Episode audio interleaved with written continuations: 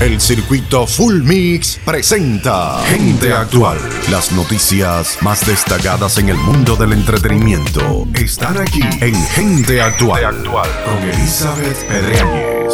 Feliz martes. Hoy te hablamos de tendencias en el mundo gastronómico. Por ello, te contaremos de las llamadas cocinas fantasmas o dark kitchen, que son cocinas sin restaurante. Las mismas trabajan para marcas gastronómicas que solo existen en las plataformas de delivery. En ellas, cocineros anónimos preparan cientos de raciones que identifican con las pegatinas de las marcas correspondientes y que el usuario recibe en su casa como si hubiera salido de un restaurante, pero el restaurante no existe, solo la cocina. Travis Kalanick, el destituido cofundador de Uber, ha sabido ver la oportunidad y ha invertido 130 millones de dólares en Cloud Kitchens, una empresa que alquila espacios comerciales y los convierte en cocinas compartidas para marcas de delivery. NextBite es un portal de marcas de restaurantes exclusivamente para envío a domicilio